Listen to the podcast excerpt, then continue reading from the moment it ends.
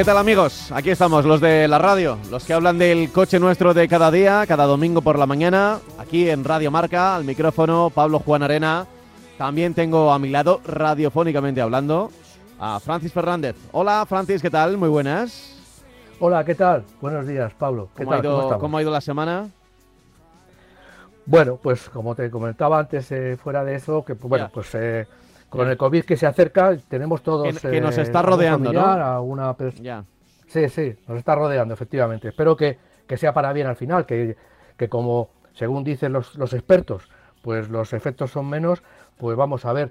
Eh, la verdad es que yo estoy preocupado porque el problema que hay eh, no es tanto el COVID en sí, porque mm, gracias a Dios es menos grave, pero sí que, que está toda la gente en casa y no sé quién va a trabajar en los próximos días, ¿no? ¿Quién, las próximas semanas quién va a trabajar, porque está todo el mundo dado de baja. Bueno, veremos a ver lo que, lo que sucede. Pero bueno, desde el punto de vista de consecuencias físicas y de salud, pues un poco más tranquilos. Por el momento vas eh, sorteando, ¿no? Eh, lo que se suele decir. Efectivamente, surf- surfeando la ola, ¿no? Surfeando la ola. Perfecto, perfecto. Bueno, pues eh, de lo que vamos a hablar nosotros, ya sabéis, en la próxima hora. Hoy, hoy tengo un día completito, ¿eh? porque hoy tenemos la final de la Supercopa y luego a las 12 hay, hay Copa del Rey. Pero, pero, ahora es el momento para el coche, ¿eh? para el coche. Ya sabéis que tenéis un correo electrónico que es marcacoches@radiomarca.com marcacoches@radiomarca.com y ahí podéis compartir cualquier inquietud que tengáis sobre el mundo del motor, el mundo del coche y nosotros estamos aquí para intentar por lo menos contestarla, ¿de acuerdo? Así que leeremos también algún correo electrónico de los que nos han llegado los últimos días a marcacoches@radiomarca.com. Pero si te parece, Francis, vamos a empezar ya y lo Sí. vamos a hacer por uno de los números que menos nos gusta cuando repasamos el año que, que se acaba de ir, el 2021, porque eh, son números que, que significan por lo menos como poco un susto y a veces mucho más, que son el número de accidentes y también de fallecidos, las consecuencias fatales que han tenido estos accidentes en las carreteras de nuestro país. Bueno, eh, pues las cifras nunca pueden ser buenas. Una cifra de que se hable de accidentes y víctimas nunca pueden ser buenas, aunque sean dos, ¿no? Pero, el- pero bueno, hemos bajado en este año 2021, en el pasado año 2021, hemos bajado un 9%. eh, por ciento. Lo que sucede es que, bueno, no son años normales. El año 2021 no ha sido un año normal, el 2020, por supuesto, tampoco. Y lo que sucede es que ha habido un 8%, menos, un 8 menos de movimientos, con lo cual con menos movimientos en carretera tenemos eh, eh, menos fallecidos, pero bueno, hay que tratar de equilibrar eso. Vamos a ver si el año que viene, si este año en el que estamos, en el que esperamos, según dicen, eh, a ver si es verdad, que para Semana Santa puede que, que esto eh, baje un poco la influencia del COVID y que, podamos ya salir de una manera más tranquila fuera de, fuera de, nuestra ciudad. Ahora podemos salir, lo que pasa que bueno, hay mucha gente que se queda porque está preocupada. Bueno, pues cuando ya se, recupere toda la movilidad que teníamos en el año 2019, pues a ver si conseguimos que estas cifras bajen.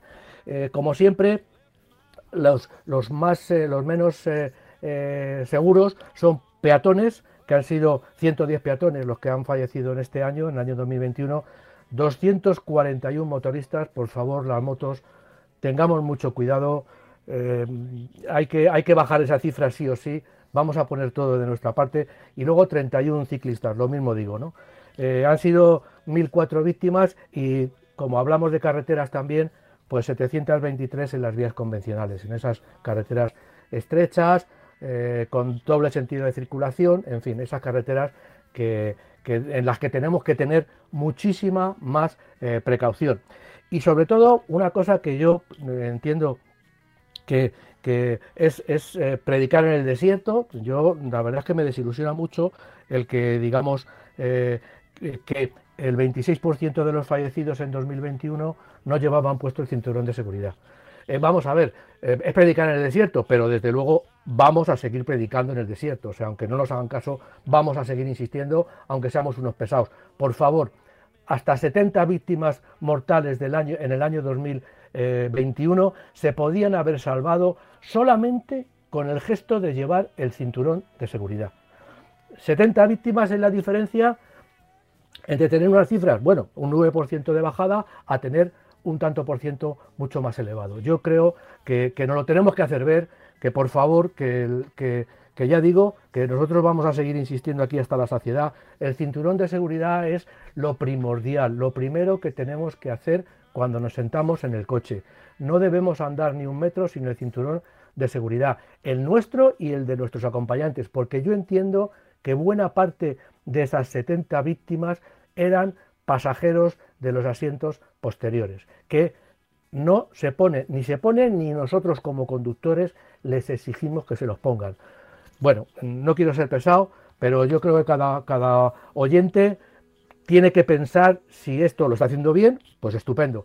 Pero si lo está haciendo mal, si suben pasajeros a su coche y no los dice y les obliga a ponerse el cinturón, lo estamos haciendo muy mal, lo está haciendo muy mal.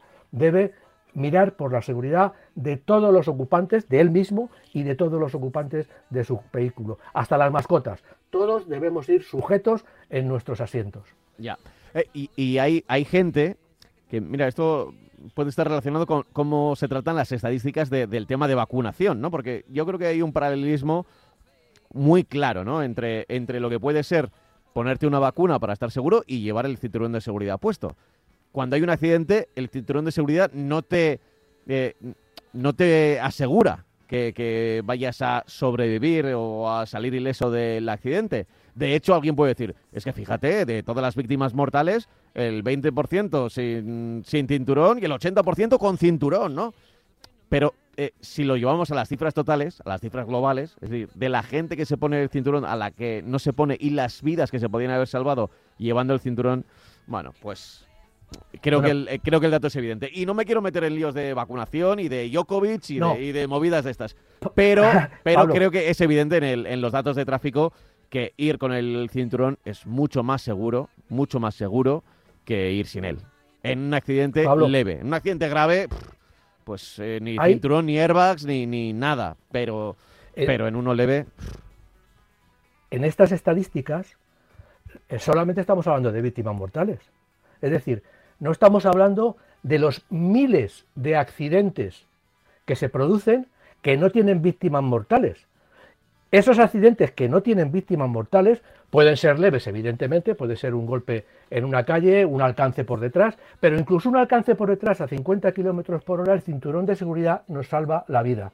Y además, seguro que nos evita que nos rompamos una pierna o que tengamos una lesión. Es decir, en esta estadística no figura eh, la cantidad de accidentes que hay con alguna lesión y que no llevaban el cinturón de seguridad. Es decir, nos hemos ido, esta estadística que comentamos aquí es el extremo, pero desde luego no se han producido mil accidentes en, el 2021, se han producido centenares o, decenas de miles de accidentes en nuestras carreteras, pero se han, se han saldado con heridos o con, o con personas ilesas, pero entre esos heridos, ¿cuántos se, hubieran evitado esa rotura de una pierna, ese golpe contra el volante o ese golpe contra el, contra el parabrisas, ese golpe en el cuello, si lleváramos, si lleváramos el cinturón de seguridad bien puesto y sobre todo si lo llevaran también las, las personas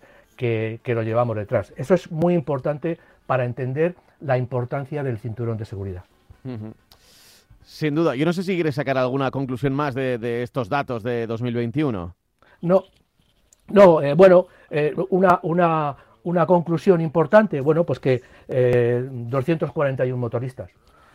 Ah. Eso también, se, entre mil, mil víctimas, el 25% fueron motoristas. Yo, de verdad, no les echo la culpa a ellos, evidentemente, en el global, pero se lo tendrían que hacer ver entiendo que bueno todos tenemos eh, eh, como, como, experiencias en la carretera de que los, las motos y también las bicis pues circulan como circulan. No quiero generalizar ni muchísimo menos, pero lo que sí es verdad es que las cifras me están, me están indicando algo. Y me están indicando algo mm, eh, que yo entiendo que un motorista o un ciclista, bueno, también un peatón, pero sobre todo un, ciclista y un motorista tienen que aumentar las precauciones. Van en vehículos que son más débiles frente a un automóvil y sufren de una forma mucho más grave las consecuencias. Tenemos que ir, yo la idea que tengo de una moto es que la tenemos que conducir como un coche, es decir, tenemos que ir, no, no, no deberemos ir detrás del vehículo porque por si acaso tenemos que frenar, eh, justo como si fuéramos un coche, podemos ir desplazados hacia la izquierda o la derecha, pero lo que sí es verdad es que tenemos que circular como un coche y no saltarnos la línea, no pasar entre dos coches que se cruzan porque nosotros cabemos, en fin, no adelantar en esas filas, en esas caravanas, cuando entre medias de dos coches, cuando los coches se están moviendo, lo podemos hacer cuando los coches estén parados, teniendo cuidado con las puertas, evidentemente, pero ya digo que eh, eh, estos dos grupos, o tres grupos, los peatones también, se lo tienen que hacer mirar, tienen que, cuando salen a carretera o salen eh, ciclistas o motoristas, pues tienen que pensar, ojo, que soy débil, ojo, que voy a conducir de una manera más segura o muy segura, porque en ello va, y valga la redundancia, mi propia, mi propia seguridad y mi propia subsistencia, ¿no? Eh, un mensaje para los motoristas que, nos escuchan, pues, a ver, no solo a ellos, sino a la gente que circula al lado de motoristas. También, también, también. Al final eh, son los más débiles. O sea, al final si vas en un coche y eres imprudente, bueno, tienes, eh, tienes cuatro hierros y un sistema de seguridad europeo que, y unas pruebas de seguridad que, que están hechas para protegerte. Un motorista un motorista, su parachoques es su propio cuerpo en muchas ocasiones. Entonces hay que tener en cuenta que no solo con los, con los, con los moteros, también con los ciclistas, ¿no? Eh, o con los peatones. O sea, eh, ¿quién tiene el poder? Es como cuando vamos en el coche y vemos un camión, ¿no? Que está a nuestro lado. Bueno, pues el que lleva el camión también tiene que saber que es un poco el, el, eh, que ante cualquier pequeño toque, el que tiene las de perder es el pequeño, ¿no? Entonces hay que tener también un poco de empatía con el resto de máquinas, ¿eh? aunque sea un poco paradójico, pero con máquinas o no máquinas, si, si hablamos de peatón, ¿no? Pero, pero siempre con cuidado.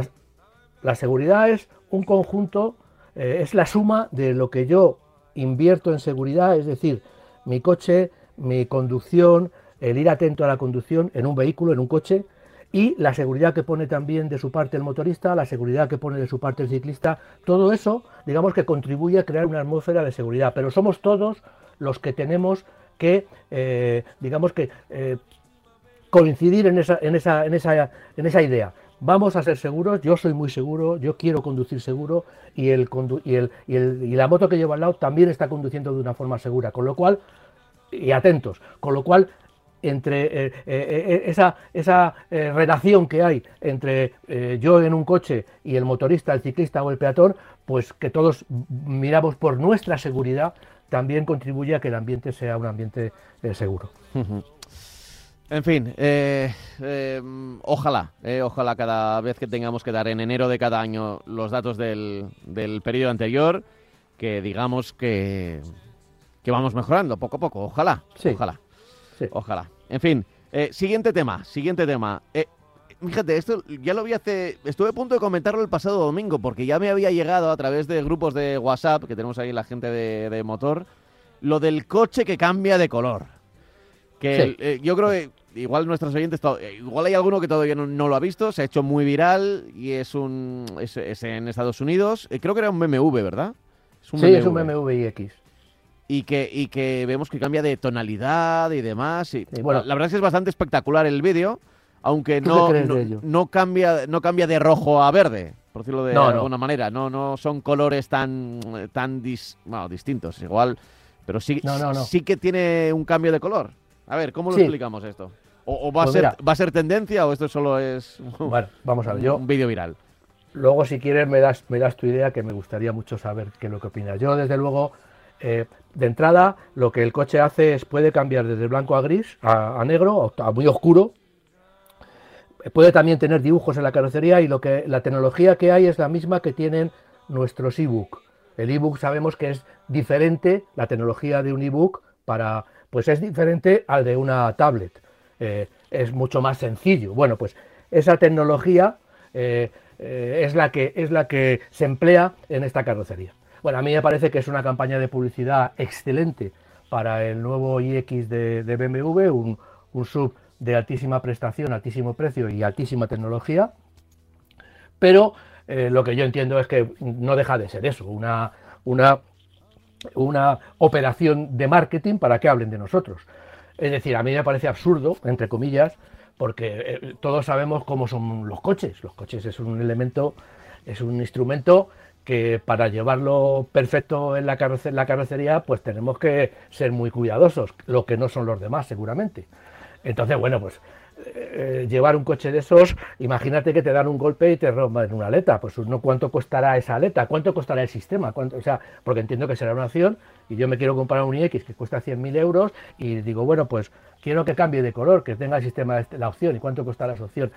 A mí ya digo, no quiero decir que sea una opción, una posibilidad ridícula, a mí me parece un, gadget de estos, eh, bueno, que pasará de moda, pasará de moda, que dejaremos de hablar de él, que yo entiendo que, o deseo, o, espero que todos los fabricantes, el resto de fabricantes inviertan su tiempo en sacar nuevos sistemas de seguridad, sistemas de seguridad de comunicación entre vehículos, de, tal, lo mismo que estábamos hablando antes de los accidentes, para evitar accidentes, que no perder el tiempo en, ese, este, eh, digamos, gadget estético que a mí me parece que, aporta bastante poco. No sé, a lo mejor BMW tiene, está haciendo un desarrollo de ese producto para luego, yo que sé, conseguir cualquier cosa, no sé.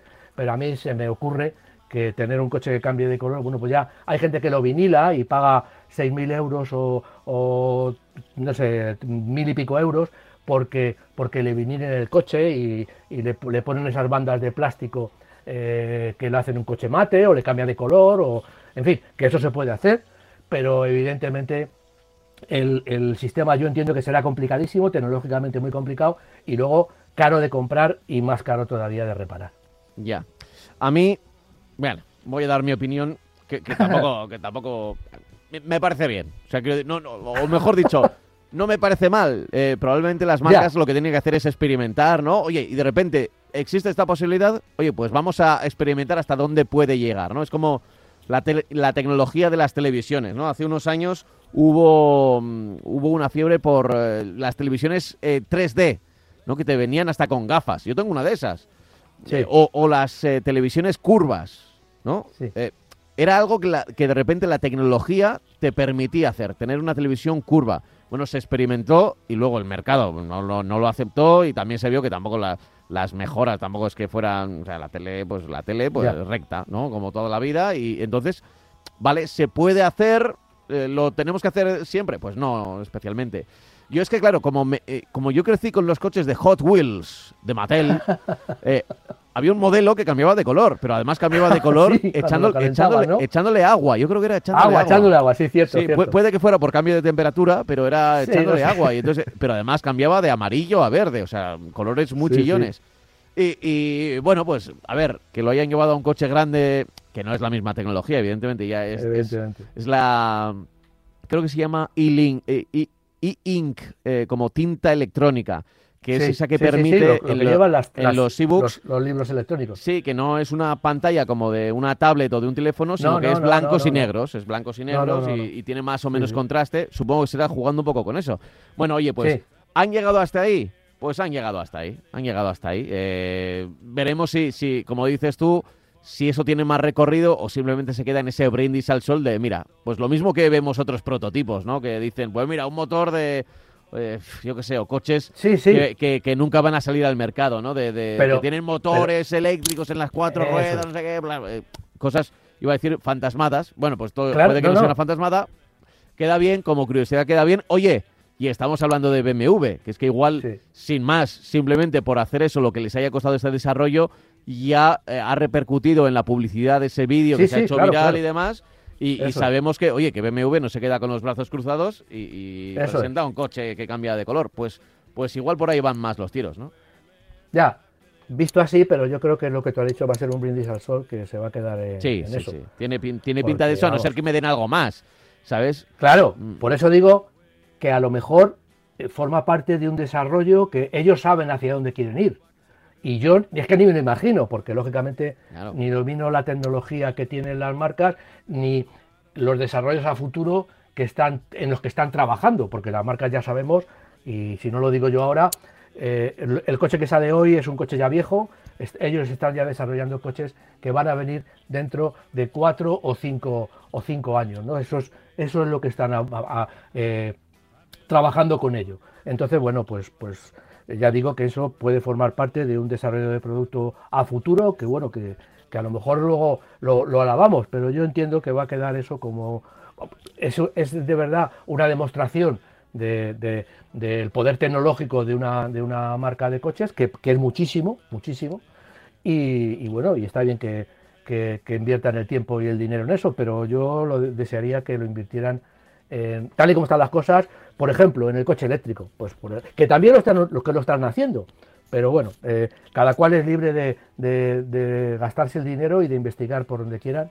Yo eh, le, felicito porque, como tú decías antes, eh, desde el punto de vista de marketing y publicidad, es han, pegado porque ha salido en todos los programas, sean de coches o no sean de coches. Sí, sí, es, llamativo. Te digo una cosa, eh, por dentro, y esto lo hemos visto mucho en, en, muchos coches, eh, hay, hay opciones de iluminación distinta, ¿no? De, verde, azul. Si en un momento dado la tecnología, claro, estamos hablando de, de, que no es una tecnología de ahora, pero si en un momento dado, por lo que sea, permite, oye, hoy voy al coche, le doy a un botón y el coche por fuera, en vez de ser azul, es rojo. Y mañana verde, y al otro día negro o blanco. O sea, es decir, Oye, si, si, se investiga por ahí y se puede llegar a eso, que yo no sé cómo se puede llegar, porque yo no sé si hay tecnología que pueda ahora mismo, pero oye, pues eh, yo creo que eso sí que lo aceptaría el mercado. Eh, sobre todo coches de coches de capricho, coches pequeñitos y tal. Sí, sí, eso sí, eso sí que lo veo porque ha aceptado otras cosas parecidas, ¿no? De, personalización, sobre todo ahora que estamos tanto en el mundo de, lo digital, del metaverso, de, los avatares de una persona, de pues eso de poder cambiar el color del coche, casi parece que estrenas coche cada día, eh, pero tienen que ser, claro, colores muy diferentes, no del blanco al negro o del grisáceo al menos grisáceo, que es un poco lo que ha presentado BMW, ¿no? Pero bueno, en fin. Eh, vamos a leer algún correo electrónico, ¿te parece? Venga. Que nos han enviado a marcacoches.radiomarca.com. Mira, hay una, hay, hay una duda que siempre, cada cierto tiempo, nos llega de nuevo al correo electrónico. La voy a leer porque esta, eh, creo que la envía... Eh, eh, saludos desde Alicante, dice Pepe Mari. Bueno, Dice, hola amigos, voy a comprar dos neumáticos y en la mayoría de talleres, no en todos, me dicen que los neumáticos nuevos han de colocarse en el eje trasero. Mi duda viene porque, como todos sabemos, la potencia en la frenada recae siempre en el eje delantero. Por ese motivo creo que sería mejor colocar los neumáticos nuevos siempre en el eje delantero. Eh, por favor, necesito una respuesta clara y concisa, ya que estoy nadando en un mar de dudas. Saludos desde Alicante. A ver qué le podemos decir a bueno, Pepe eh, Mari. tiene, tiene razón. Es decir, eh, el neumático delantero es el que aguanta y tiene más rendimiento en una frenada, es cierto. Pero no estamos hablando de frenadas, estamos hablando de comportamiento eh, en una carretera. Cuando nosotros ponemos eh, los neumáticos en el, eje trasero, lo que estamos haciendo es afianzar ese eje trasero. ¿Y por qué lo hacemos? Pues porque en, una, si nos equivocamos y entramos en una curva a más velocidad, si encontramos tierra, si encontramos agua, un charco de agua, un reguero de agua que pasa, eh, la maniobra más sencilla de controlar es el subviraje. El subviraje es cuando el coche pierde adherencia del tren delantero. Cuando perdemos adherencia, o sea, nosotros cuando vamos en el coche y notamos que hay un, que pasa cualquier cosa en el coche, lo primero que hacemos antes de frenar es levantar el pie del acelerador. Es decir, no podemos frenar si no dejamos de acelerar. Entonces, ¿qué es lo que sucede? que cuando levantamos el pie del acelerador y tenemos ese subviraje, es una palabra técnica, es un deslizamiento que los neumáticos delanteros, el eje delantero, ha perdido adherencia y vemos como el coche, en vez de tomar la curva, sigue derecho, cuando levantamos el pie, que es una cosa, una maniobra automática, todo el mundo pues levanta el pie, levantará, primero levanta el pie. Hmm. Ya estamos contribuyendo a que el coche recupere la trazada, es decir, Lo que tenemos que hacer en esos momentos, cuando el coche se va adelante, es dejar de acelerar, no frenar, pero dejar de acelerar.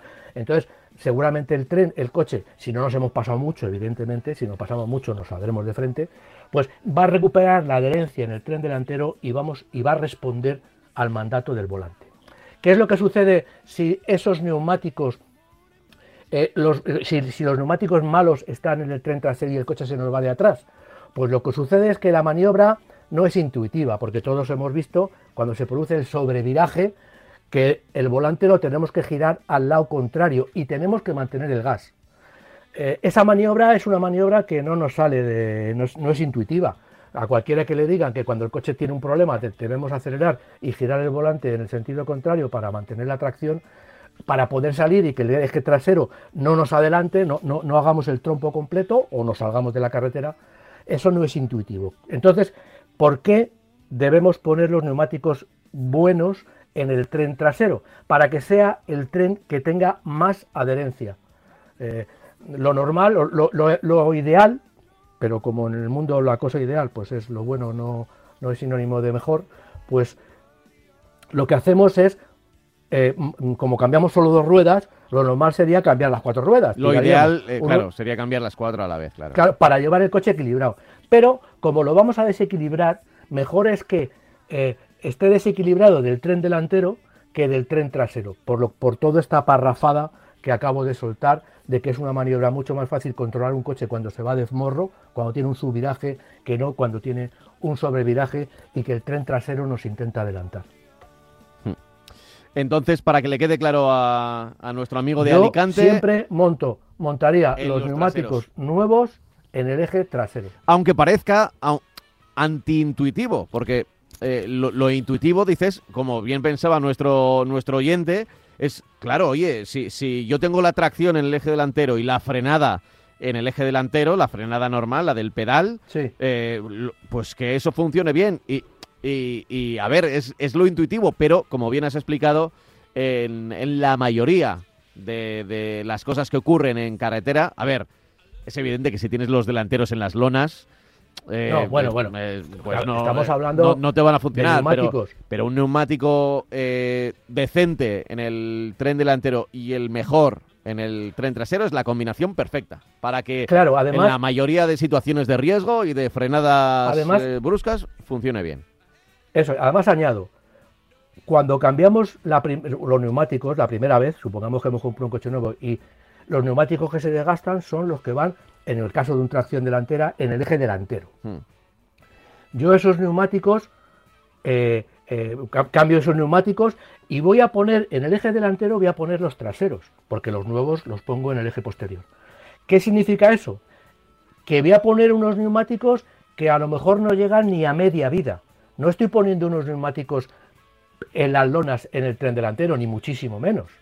O, muy cerca del final de su vida. Porque los coches con tracción delantera, generalmente, por regla general, tracción delantera, insisto, el neumático trasero prácticamente no lo gastan. Nos puede incluso durar tres, tres, eh, tres cambios de neumáticos delanteros. El neumático delantero, imaginemos, lo gasta en 30.000 kilómetros. Tenemos que cambiar el, neumático delantero porque, porque lo ha gastado. Bueno, a lo mejor los neumáticos traseros nos podrían durar, si lo mantuviéramos en el eje trasero, tres cambios, dos y medio o tres cambios. Con lo cual, yo estoy poniendo unos neumáticos nuevos en el eje posterior y unos neumáticos que a lo mejor no llegan a media vida en el eje delantero. Con lo cual el coche va bastante, bastante equilibrado. Ya. E, es, es eh, ya sé que es eh, antiintuitivo, eh, como decía antes, pero creo que es la... No lo creo, sino que estoy seguro de que es la solución correcta y más útil a la hora de conducir, tener los neumáticos siempre bien, pero cuando pones unos nuevos, los pones detrás, se van a gastar luego los delanteros, cambias los de detrás hacia adelante y los nuevos nuevos los vuelves a poner detrás. Eh, es así más o menos como tiene que funcionar la vida de, los neumáticos. Todos los fabricantes hacen esta, esta recomendación. Sí, sí, sí, sin duda. Así que tenían razón, ¿eh? Tenían razón los talleres que, que, que, le decían eso. Que le decían eso. Em, mira, voy a leer algún otro más. Eh, Manolo pone por aquí hola, me encanta vuestro programa, dice, es único. El problema que tengo es con mi Ford Focus VCTI de 115 caballos del año 2006 el cual tiene síntomas de falta de potencia, sobre todo al emplear motor en cuestas o adelantamientos. Lo llevé a dos talleres, primero a mi mecánico cercano, el cual me cambió sensores, poniendo aceite nuevo en la zona del árbol de levas y no se arregló. Luego, ya desesperado, lo llevé a la casa Ford y allí me miraron la distribución por si había algo que repercutiera en el mal estado, pero no. Allí me dijeron que tenían que desmontar más a fondo variadores y cambiarlos, lo que suponía un coste de más de 2.500 euros. A partir de ahí no decidí arreglarlo, pues las cifras con un coche de, más de 16 años, pues no me salía cuenta, pero es que este coche me ha salido muy bueno y rentable, y eso sí, también muy fiable. Espero que me recomiendes si arreglarlo cuando pueda, eh, lo entrego para cambiar por un kilómetro cero. Gracias y saludos a los dos fenómenos del programa. Así nos llama mm. Manolo, que le tenemos engañado un poco, pero eh, le, dejamos todavía que viva en el engaño. A ver, ¿qué le decimos? Eh, primero, mm, si es un coche de más de 10 años, ya salta nuestra primera bandera roja, ¿no? Bueno, eh, no dice los kilómetros que tiene el coche. Claro, no ha dicho los kilómetros, pero sí que, bueno, dice, que, le ha, dado mucho trote y es de 2006. Ah, ¿Es un Focus? 16 años. Un Ford Focus VCTI. Bueno, el motor de 115 caballos. Sí, la potencia se puede perder por muchos, por muchos sitios. Eh, eh, si se la ha mirado en, la, en, el taller, pues eh, yo creo que ellos sabrán si no le falla otras cosas. Si tiene bien la relación de compresión, pues puede ser un problema de estos, que la, que la relación de compresión, los, los, los cilindros lógicamente y la segmentación con el uso pues se desgastan y pierden compresión. Cuando pierde compresión evidentemente está perdiendo potencia. Pero, pero este puede ser uno de los casos eh, que, se pueden eh, producir en un coche. Es un coche con, 16 años, como tú decías. Eh, supongo que tendrá una buena cantidad de kilómetros. Yo, sinceramente, si el coche le funciona bien y es solo esa pérdida de potencia, evidentemente que no es una pérdida de potencia que vaya por autopista, que pueda, que no pueda pasar de 50 por autopista. O sea, si es una pérdida de potencia que a él le supone un engorro cuando vaya subiendo un puerto porque tiene que ir en marchas más cortas o tal, pero luego puede mantener velocidades de crucero decentes, y decentes digo 100, 110 o 120 en autopista, pues yo entiendo que gastarse 2.000 euros en ese coche, pues es un poco, a mí, bajo mi punto de vista, pues no le va a merecer la pena. Yo le daría un consejo, es que utilízalo, eh, eh, mira a ver eh, si quieres llevar otro taller para que te lo miren y tal, pues bueno, pero pero no, o, alguien que te lo mire y te diga, oye, pues es esto seguro. Pero, pero ya digo que, no es de 16 años de coche y dos mil y pico euros, pues yo creo que si es una avería de ese tipo, si es una avería que no, te, que no puedes moverlo porque se te ha roto algo y, y no tienes otra posibilidad, pues, habrá, pues tendrías que gastarte dinero. Pero el coche se mueve, el coche anda, el coche funciona bien. Yo seguiría con el coche a pesar de esa pérdida de potencia y evidentemente en el momento que pueda, pues intentaría intentaría cambiarlo, ¿no? Eh, por, por, muchos motivos, por los motivos que tú dices que ya a partir de 10, 12 años, pues se debería encender, que no se enciende, porque oye, la gente tenemos el dinero que tenemos y tenemos las posibilidades que tenemos, pero a partir de 10, 12 años y tal y como se ha desarrollado el tema, pues un coche ya no son seguros, consumen mucho combustible, contaminan mucho, en fin. Pero bueno, cada uno es dueño de su bolsillo y, sabe lo que puede, hasta dónde puede llegar. Pero yo le diría que lo siguiera utilizando y que cuando pueda, cuando se lo permita su economía, pues lo cambie. Si es antes mejor y si es más tarde, pues qué le vamos a hacer. Pues sí, eh, ya digo, 10 años, coche de 10 años, banderita. Igual sabemos que hay coches que han durado, oye, 20 y que no han dado problemas. Y, ya, ya, no, no, pero banderita roja de, cuidado que ya entramos en, una, en un periodo de tiempo en el que podemos pensar en, cambiar el coche. En, en, eh, los últimos meses, mm. la edad de nuestros coches ha subido de 13 años a 14 años. Es decir, con, con toda esta poca venta, lógicamente, pues, pues lo que se está produciendo es que no hay renovación y ya tenemos, la, bueno, yo creo que la más alta de Europa, evidentemente hay países que seguramente de Europa tendrán una, una edad de, sus vehículos mayor, pero los principales países en donde hay más venta de coches y, digamos que, bueno, aunque eso sea mirando mucho el ombligo, tenemos una economía mejor, eh, aunque no sea buena, pero, pero 14 eh, años es una pasada de, vida media. Hay que intentar por, por, por de, de, cualquier manera, o, y eso tiene mucha, mucha culpa y mucha responsabilidad de la Administración, el que el parque de vehículos baje de los 10 años de, media. Eh, porque yo creo que es una de las formas de que esos accidentes que hemos hablado antes disminuyan. Ya, ya.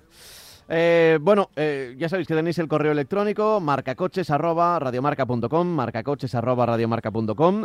Igual tenemos tiempo de leer algún otro correo electrónico más, pero vamos a hablar de los precios del, del GNC, del, gas natural, que, es una de las opciones.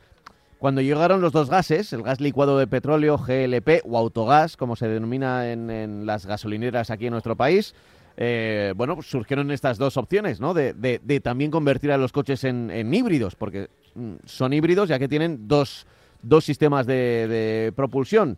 O, sí. o dos sistemas, o el mismo sistema, pero alimentado de dos maneras diferentes. Bueno, el caso eh, es que, ¿qué tenemos que decir ahora del gas natural? Bueno, pues que, que digamos que eh, se juntan todos los problemas al GNC. Ya hemos dicho que había poca poca distribución del combustible, de este tipo de combustible, de este tipo de gas, del gas natural comprimido.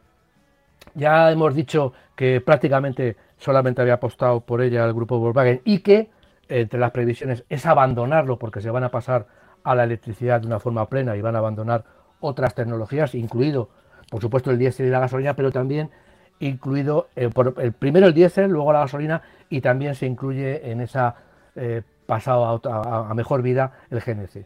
¿Y por qué? Bueno, pues estamos viviendo que nos están cobrando la electricidad como si fuera, yo qué sé, platino, oro o diamantes, ¿no? Eh, es decir, hay mucha gente que no llega a, consumir la electricidad que, debería y, bueno, pasan frío y tal. Pero es que todo eso también viene provocado por el aumento del gas. Cuando no hay viento, cuando no hay eh, eh, otra fuente de energía renovables, pues ¿qué, ¿qué sucede? Pues que hay que tirar de carbón, que no es deseable, pero, pero de gas. Y el gas también, lógicamente, como ha habido más demanda, se ha disparado.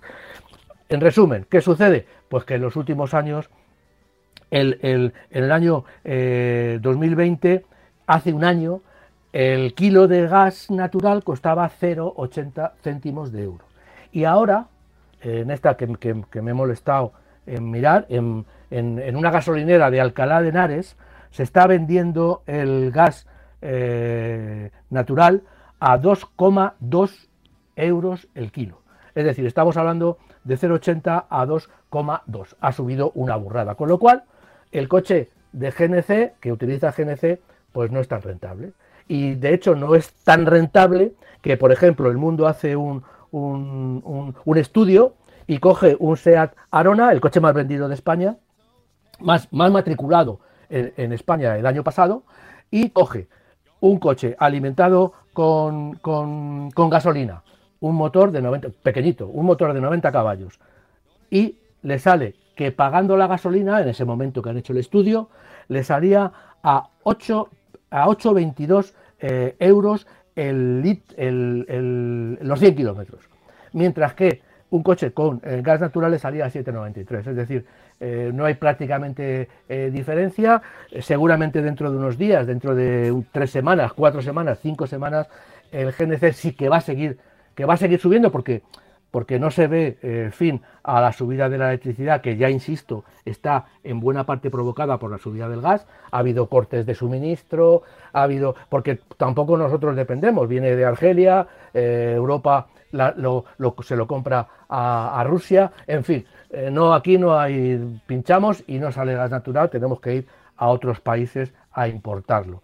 Entonces está subiendo y ya digo que eh, eh, el coche con gas natural, si hemos comprado un SEAT, un Audi o un, o un, Volkswagen, pues vamos, o un Skoda, vamos a ver que estos coches pues no son tan rentables económicamente, porque ojo, hemos pagado 1.500, 1.600 o 1.800 euros más por comprar el coche, con lo cual al final se ha juntado todo, ha dicho pago más por el coche porque me lo voy a ahorrar y ahora resulta que no me lo estoy ahorrando.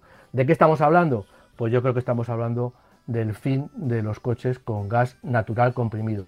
Cosa contraria al GLP, porque aunque el consumo, el petróleo ha subido mucho, pero no ha subido tanto, no ha subido ese ciento y pico o, ciento y pico o 200%, y entonces lo que pasa es que el GNC, el gas eh, licuado, el GLP, perdón, el gas licuado de petróleo, pues ha subido evidentemente, porque todo ha subido, pero no ha subido tanto y, los coches con GLP pues siguen resultando rentables. Mm. Es el, gas que parece que había llegado con fuerza en un momento dado y, te digo una cosa, ha perdido... Eh, tenemos un termómetro perfecto, que son nuestros oyentes cuando nos preguntan por, por este tipo de cosas. Y hubo una época en la que eh, nos preguntaban mucho por GLP. Yo recuerdo que muchos taxistas nos escribieron y nos dijeron que, que, era una gran solución para ellos, que hacían muchísimos kilómetros y que el, pues casi le salía a, la mitad el, precio del, kilómetro. Igual no era tanto la mitad, pero tres quintas partes, ¿no? De, eh, lo, que les costaba antes, una, una, cosa, algo más de la mitad, ¿no? Y sin embargo, desde hace un tiempo ya hemos dejado de recibir esos correos. Igual ya la gente está más pensando en la electricidad que en el gas cuando, sí, además, cuando habla de estas cosas.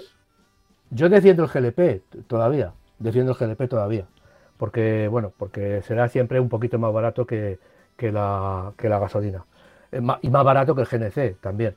Pero lo que sí eh, digo es que además hay un problema añadido y el problema añadido es que claro, que el 90% de los autobuses urbanos funcionan con gas eh, natural, no funcionan con GLP.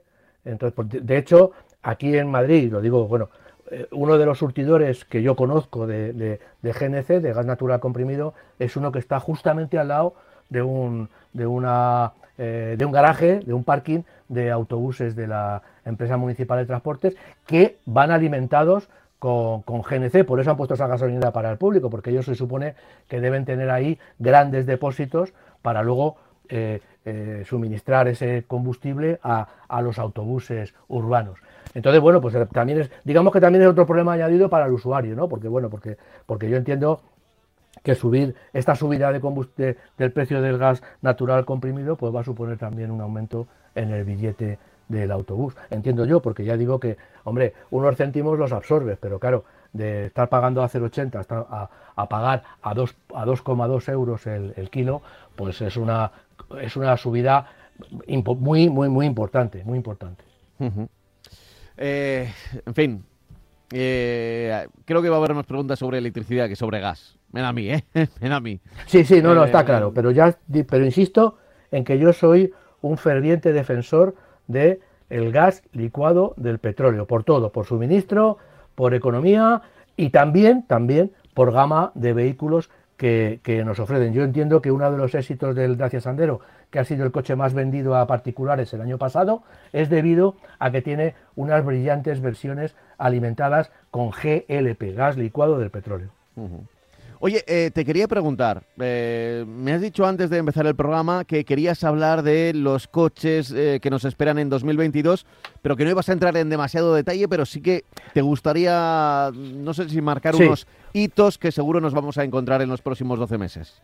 Pues mira, podemos hablar de tres coches, de tres coches que para mí tengo más, podríamos irlo repitiendo durante, durante los programas, hablar de estos coches que yo creo que son importantes para el, conductor, para el mercado durante este año 2022, coches que, se han lanzado el año pasado o el anterior, pero que mantienen su hegemonía y que mantienen, digamos, su frescura para ser coches interesantes, vamos, que son coches, bajo mi punto de vista, bajo mi punto de vista, interesantes para este 2022.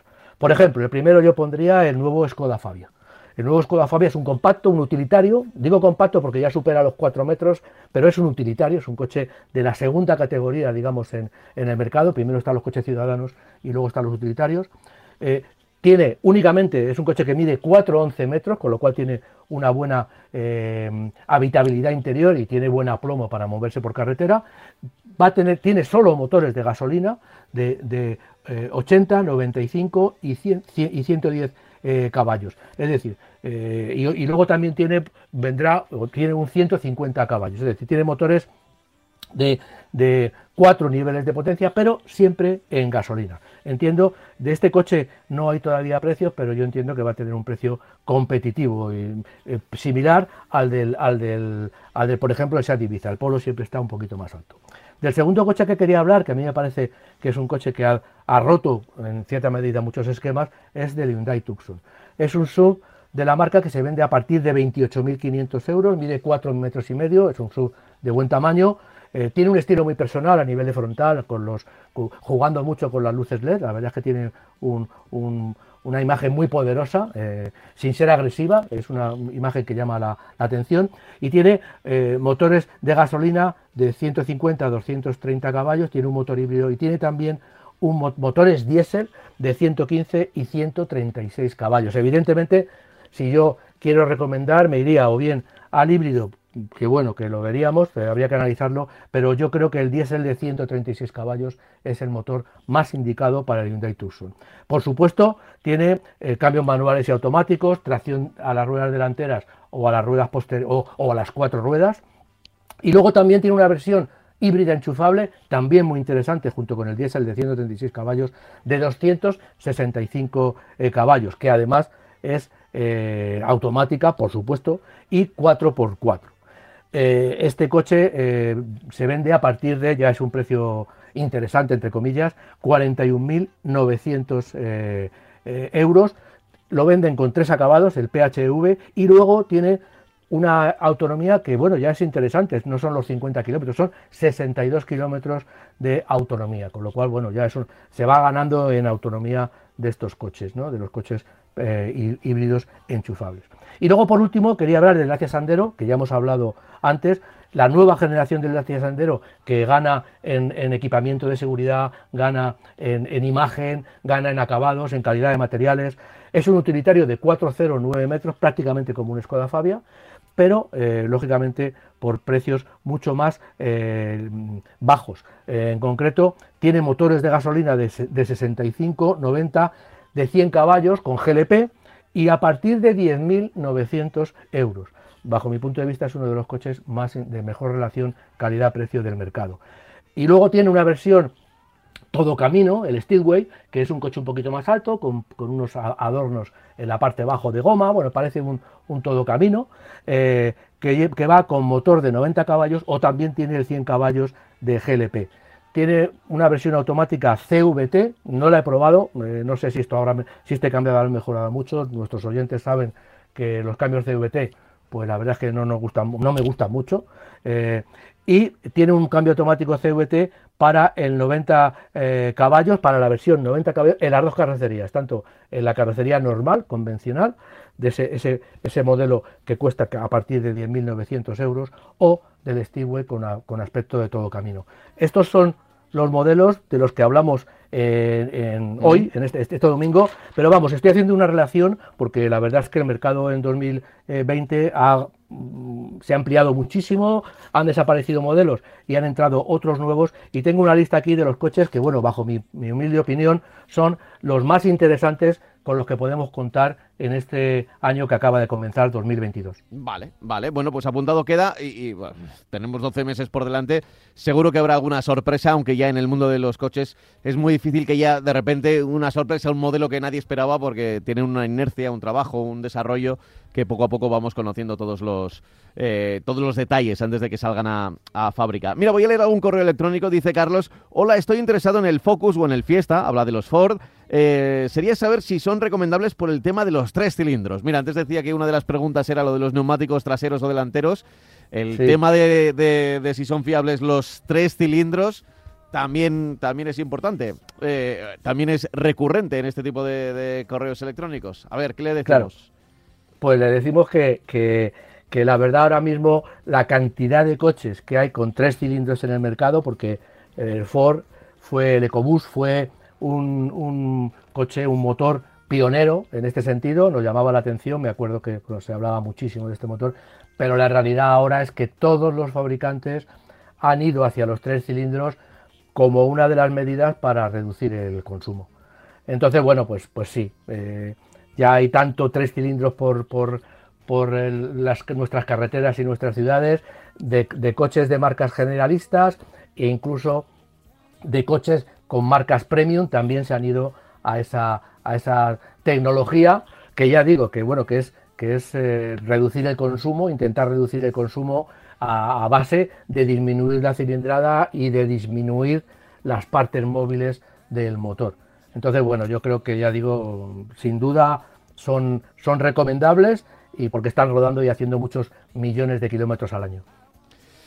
Vale, eh, los tres cilindros que no es algo nuevo. O sea, yo entiendo esta pregunta cuando empezaron a aparecer los primeros modelos hace, pues ya estamos hablando de una década, ¿no? pues eh, sí, pues sí. Los modelos tricilíndricos, pero eh, en, que ya existían antes, pero ya en modelos, no sé si fue el 500 el primero que, que lo puso. El 500 era un bicilíndrico. Ah, era bicilíndrico, es verdad, es verdad, es verdad. Por eso me llamado la atención, que era bicilíndrico. Eh, pero el tricilíndrico, además, creo que en Ford, ¿no? Que era en, el, en el EcoBoost, el motor EcoBoost, este que es de un litro. Exactamente. Que es un litro y tiene tres cilindros. Y para que la gente se haga una idea, lo que es un litro en tres cilindros es exactamente tres latas de Coca-Cola. Porque tienen 33. De, cada lata de Coca-Cola o de refresco tiene 33 centilitros. También es verdad que, que, puede cambiar el tamaño de los pistones y de los cilindros. Pueden ser eh, las latas de Red Bull, estas que son más alargadas, por ejemplo, también tienen 33 eh, eh, centilitros, pero, pero se parecen más, en un motor se parece más al tamaño de, los tres de, Coca-Cola o de refresco, de Fanta o de lo que quieras. E, ese sería el tamaño de, lo que es el corazón del motor, ¿no? Sí. Mm. Sí, incluso ya sabemos que la cilindrada de cada, de cada cilindro, se, va a la redundancia, se mide por la altura, la carrera y el diámetro. Bueno, pues generalmente el diámetro de, un tricilíndrico es, pues, como tú dices, parecido, eh, un poquito más ancho, más, tiene más diámetro que un bote de Coca-Cola y es un poquito más corto. Pero sí, evidentemente, la cilindrada total equivale a una lata de refresco. Sí, sí, sí, eso es. Eh, que tenga total tranquilidad, eh, que los tricilíndricos están probados, probadísimos, no es algo que haya salido. Yo entiendo que igual al principio podía, pero de hecho creo que el EcoBoost fue durante dos años eh, elegido el mejor motor.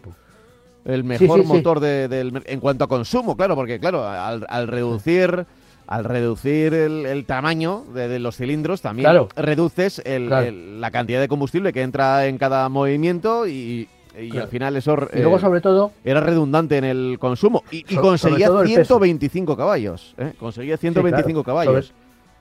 Sobre, sobre, todo el peso. Mm. Ahora muchos fabricantes, como tú dices, pues lo que hacen es que montan estos motores de tres cilindros y los montan con, con, alimentación atmosférica sin turbo y son los que dan pocos caballos y luego les van metiendo sobrealimentación y son los que dan en 125, eh, 110 eh, caballos, en fin, son los que dan más, más potencia, le ponen una turbina pequeñita y bueno, consiguen un motor muy homogéneo, muy, muy, muy compacto y que consume poco, porque ya digo que el peso es, es menor y también lógicamente tiene un litro de cilindrada. O sea, estamos hablando de que las cilindradas también han bajado muchísimo. Antes tú te comprabas un coche para ir por la calle, un, un, coche utilitario y como mínimo tenía 1.300 centímetros cúbicos. Ahora ha bajado y lógicamente un coche con un litro consume menos, eh, en igualdad de, de otras muchas cosas, consume menos que un coche de 1.300. Ay, en fin, está sonando ya nuestra sintonía de despedida y nos tenemos que ir. Por eso suspiraba, aunque yo me quedo, Francis, ¿eh? que tengo un día completito, que tenemos Copa del Rey, luego un partido de Liga, luego la final de la Supercopa. Y esperemos llegar al final del domingo y sobrevivir. Como siempre en Radio Marca, todo el deporte, también el motor, la utilidad del coche, la herramienta. Y siempre Francis Fernández. Le podéis seguir en redes, arroba minfofrancis, arroba minfofrancis. Ahí le tenéis y también podéis seguirnos a, todos nosotros en Radio Marca. Y también si quieren que, hable de algún coche o que publique algún coche, tengo la revista revista de coches.es, que si quieren los oyentes, pues me pueden hacer sugerencias eh, vía Twitter y yo si eso les preparo un artículo en, en la web para que ellos puedan informarse cuando quieran. Un abrazo, Francis, hasta la semana que viene. Igualmente, cuídate mucho.